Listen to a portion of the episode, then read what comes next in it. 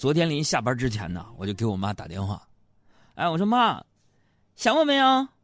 然后我妈就笑了，说：“想你干啥？也不知道回家看看我。”然后我就笑着说：“我说，我说妈，今天晚上我就回家，我想吃咱们家市场卖的烤鸭了，味儿特别正。”然后我妈就说了：“行，那我马上去买去。”然后挂了电话呀，我就淡定的拨打了我爸的电话，我就说：“爸，人找着了。”一会儿我妈会去菜市场买烤鸭呢，啊，你赶紧去哄哄，把人家接回家，别再惹我妈生气了啊！听见没有？老两口啊，没事干仗的这是。不是我说我爸，真的，这多大人了啊！收音机前的各位叔叔阿姨、爷爷奶奶，你们给我们家评评理。你说我爸六十多岁的人了，哄老婆还得靠我帮忙，那一点都不成熟啊！同时呢。我也我我也就在思考，你就叔叔阿姨爷爷奶奶们，你说为什么在婚姻当中年纪相仿的夫妻二人，通常情况下老公都会显得比老婆年轻呢？那有人就说了，说那是因为男人不够成熟，有人说是女人操心太多，我觉得不对，我觉得就是老公显得年轻啊，那完全是因为被老婆欺负的跟孙子一样。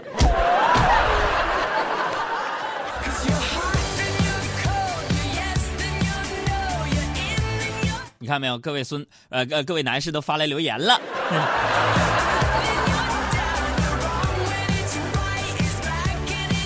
婷姐姐说：“海洋，无意间呐，我在闺蜜车上听到你节目，妈呀，很放松。希望多出点段子，让我们下班拥堵的路上啊，心情得到放松。我们是舞蹈界的人民教师，么么哒。”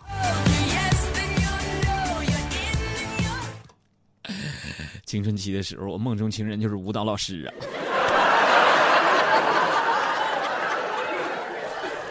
就人学舞蹈的，尤其跳芭蕾那个，小外八字一走啊，那俩腿啊，中间一点缝没有，直漂亮，那小背影啊，就那脑袋那脖子伸的，就感觉上面有个绳子拽似的。哎呀，就喜欢那劲儿劲儿的，真的。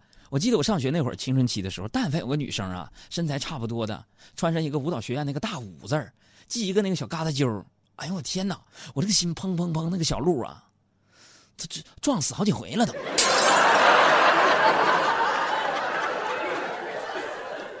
婷姐姐，让你那些年轻貌美的学舞蹈的学生们听我的节目啊，瞬间就拉升我们整个节目听众群体的颜值了。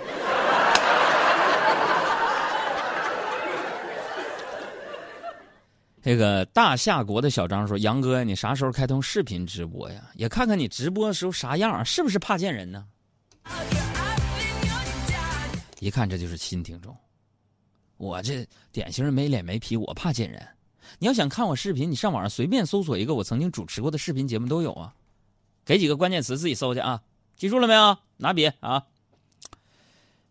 二零一五华语电影新焦点。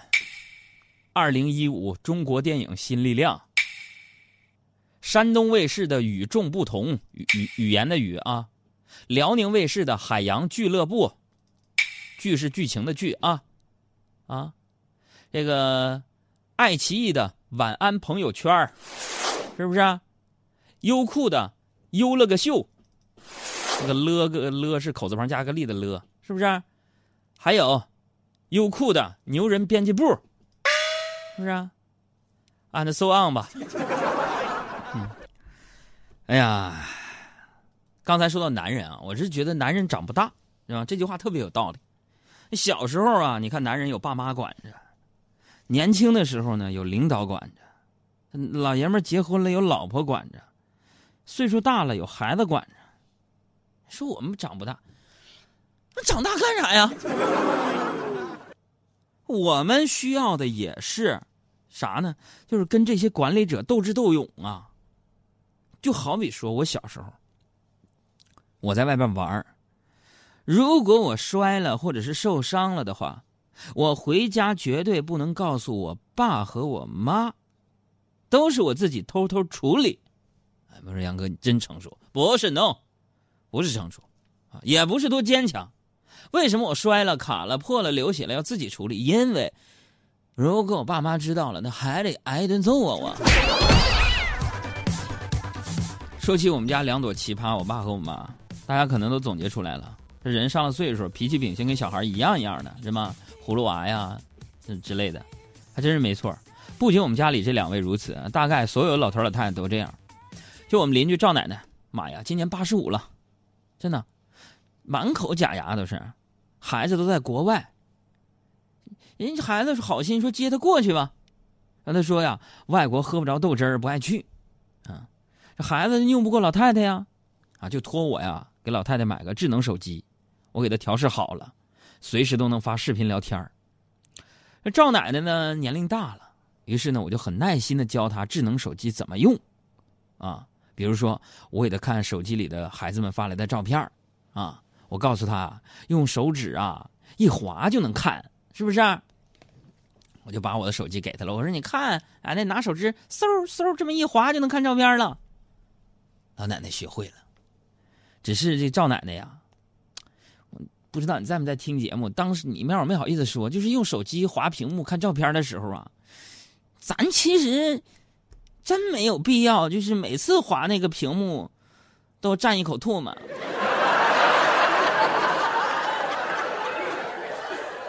您划照片那个节奏就是呸嗖呸嗖，我那个屏幕啊就跟拿酒精棉清洗过一样。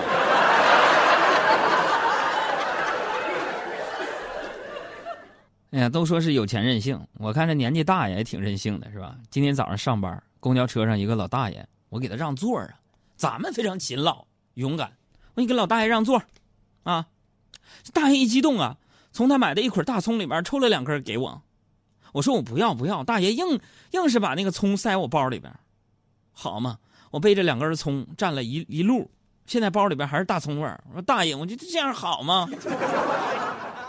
这小爱今天这么说，我是一个浑身有味道的男人，都无处可逃，你知道吗？无处可逃，想念你的笑，想念你的外套，想念你白色袜子和你大葱的味道，我想念你的吻和手指淡淡烟草。味道，记忆中曾被爱的味道。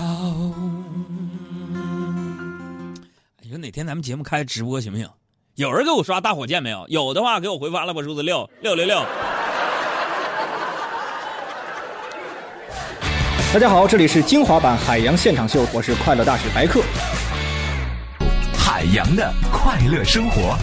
今天呢，我出门很早啊。因为昨天晚上家里停电了，邻居家都有电，我就推测是家里电路可能出问题了，然后就打电话叫电工过来看看，等了半天最后没来，啊，早上我就用手机啊，用最后一丝丝电量强撑着到了台里，充上电，拨通了电工的电话，我就质问，我说大哥，你昨晚上怎么没来给我们家修电呢？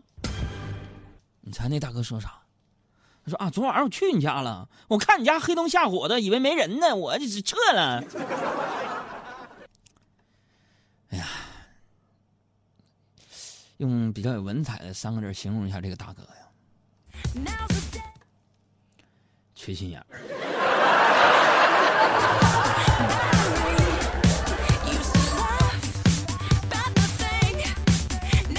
停电不要紧的，让我悟出了一个人生道理。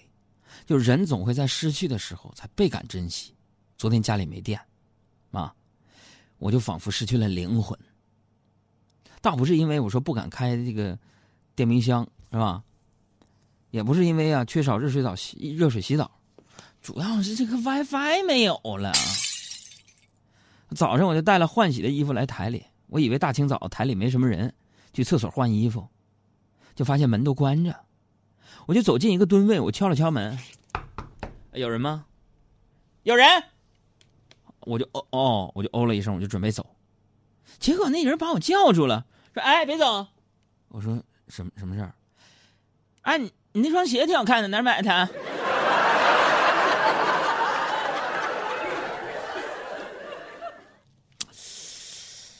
哎呀，大哥呀，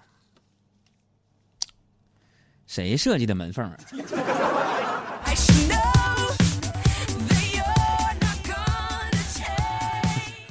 好看吗？啊我就问小爱我说好看吗？这是你们杨嫂在网上给我买的。啊说这个我实在忍不住啊就想要跟你们吐吐槽啊。你们杨嫂啊她花钱没有节制啊什么支付宝啊刷卡呀眼儿都不眨呀。昨天她准备下手一款这个钻石项链完我非常苦恼，我就向小小赵诉苦，我说怎么能不让他买？小赵说：“那个你让他拿现金买，他拿现金买项链看着会心疼。”朋友们，这招特别有效。你们杨嫂看到一捆钱换回一条细链子，特别心疼，心疼的把我揍了一顿。这个你们杨嫂买完钻石项链回到家呀，伤痕累累的我，我就在那自我检讨：我为什么要管我媳妇花钱？是吧？我挣钱不就是给他花的吗？我管他把钱花在哪儿了呢？我就发现呢，现在啊，就是有些人爱知道你怎么花钱，是吧？你买个贵点化妆品，啊，就跟你说有效果，都是心理作用，是吧？你往游戏里充钱，啊，说你败家净买一些不能吃不能喝的玩意儿，是吧？你花钱去吃美食，啊，又说你不知柴米油盐不会过日子。好家伙，我花钱是为了买东西，物超所值吗？这朋友们，咱们花钱不就是为了爽吗？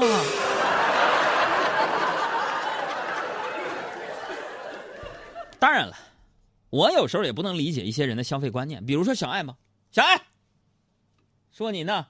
怎么了？我天哪！你今天跟我说啥了？嗯、你花了好几千块钱报了个书法班去学毛笔字儿，我天哪，有病啊！怎么了？修身养性？你都这岁数了，学毛笔字还有啥用啊？当然有用了。学毛笔字关键是什么？啥呀？学毛笔字要气定神闲，手千万不能抖。我学了之后，我手就不抖了呀。我画眼线呢，画眉毛，是不是就更顺畅了？镌刻好美到眉间心上，花间透过思量，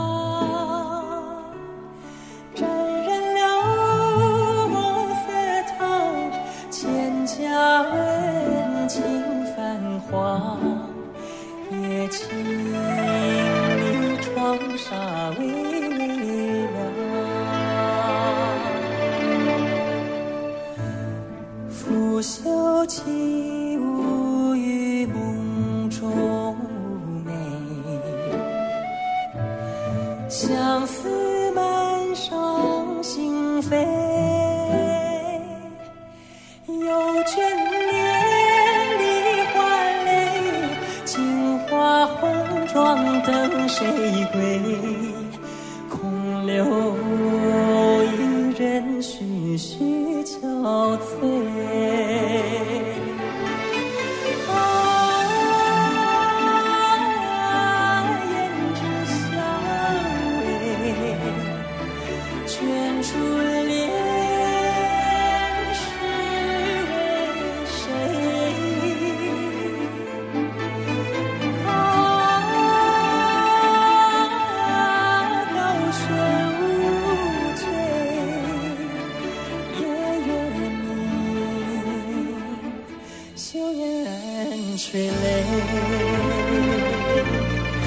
我在这儿整理，哪里有问题？换点别的电乐，别当啷个当的。哎，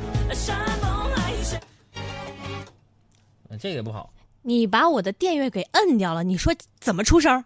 再来个好听的，这一剪梅也不好听，给我来点儿屯儿屯儿屯儿，这个电乐好。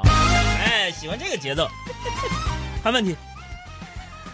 我来搜一搜啊，这个备课的秋天梅说，同事欠我的钱好久都没有还，我也不知道怎么开口。杨哥，你明不明白？就是那种让人还钱的感觉，让人还钱就像是暗恋一样，啥意思？你总会感觉不好意思说。嗯，当你鼓起勇气说了，又变得像是表白一样，搞不好连朋友都没有做。你看是不是这样？还有天天说，海洋啊，我现在有点孤独，你有没有那种冬天里的爱情故事？就是温暖人心的那一种，我特别想听海洋讲一讲，请说出你的故事，好吗？嗯，那还是大一的时候，有个学妹追我，在室友的起哄下，我和她去看了一场电影。那时候是初冬，进场的时候不冷，看完电影出来有点冷，因为追我那个妹子呀，身高一米八九，比我大两头。然后他就问我：“你冷吗嗯，？”啊，然后呢，拉开他的羽绒服拉链儿，嗯，他可能觉得他想保护我吧。然后他对我说了一句话：“你冷吧？你看我都穿保暖内衣了。”你扒拉啥呀？穿的损色？还有这个叫做大沫子，嗯，说，呃，哎，在哪儿呢？哦，这儿。他说，呃，马上要去吃西餐，这是我第一次吃西餐，有点紧张，因为是要去一个五星级的米其林餐厅吃，我不想看起来很 low。你说怎么做才能够看起来像个常客呢？啊，吃西餐是吧？这个你问对人了。这样啊，就是你进到西餐厅啊，你直接嗯、呃找位子就坐下，然后你叫服务员儿，你就告诉他，呃，我要一份十二分熟的牛排啊，蘸酱呢要老干妈的，注意是陶华碧牌的，其他牌子我不付钱啊。还有呢，请把刀叉拿走，我要用筷子，筷子要天圆地方的那种，七尺六寸的烤制木筷。还有饮品呢，就开一瓶八二年的茅台，帮我醒一个小时，嗯是吧？这样味道纯。呃，这位朋友，其他的就没什么了啊。如果可以呢，就请帮我把这个，呃，背景音乐呢，你告诉服务员换成洗刷刷，这样吃西餐就比较有费用。你记住没有？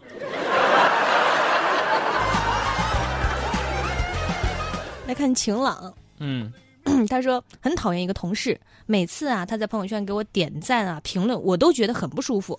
要不要干脆把他给屏蔽了算了？但是呢，我又不确定他是不是也讨厌我呢？分享一个生活小技巧啊，就是如何确定你讨厌的人也讨厌你，嗯就把朋友圈对他屏蔽啊。一般人呢根本不会注意到谁朋友圈屏蔽了自己，只有很讨厌或者是很喜欢你的人才会每天点开看看。如果说你发现对方呢也迅速屏蔽了你，恭喜你们，你们互相讨厌了。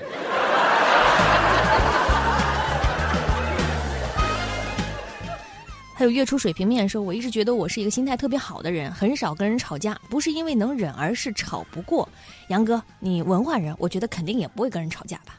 我确实很少跟人吵架，嗯，因为不是因为说吵不过，我是怕被打。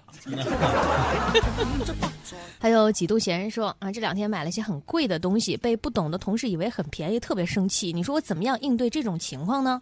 嗯，买了很贵的东西，嗯，结果有人不懂啊，原来那么便宜。那你为了显贵，让他知道你想知道它贵是吧？你把那个发票和标签贴身上。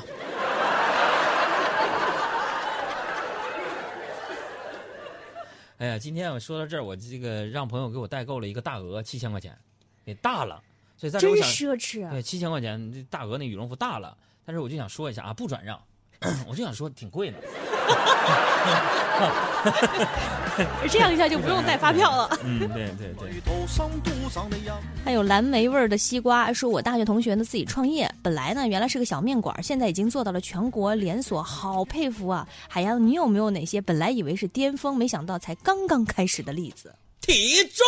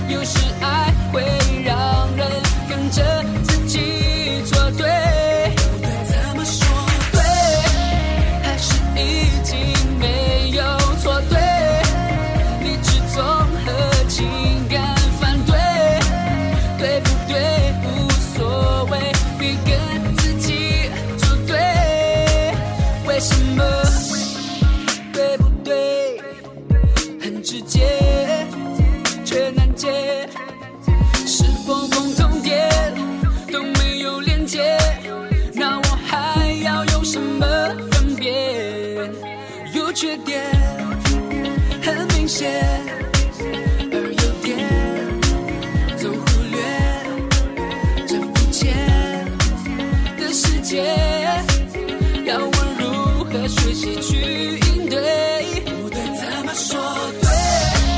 道歉也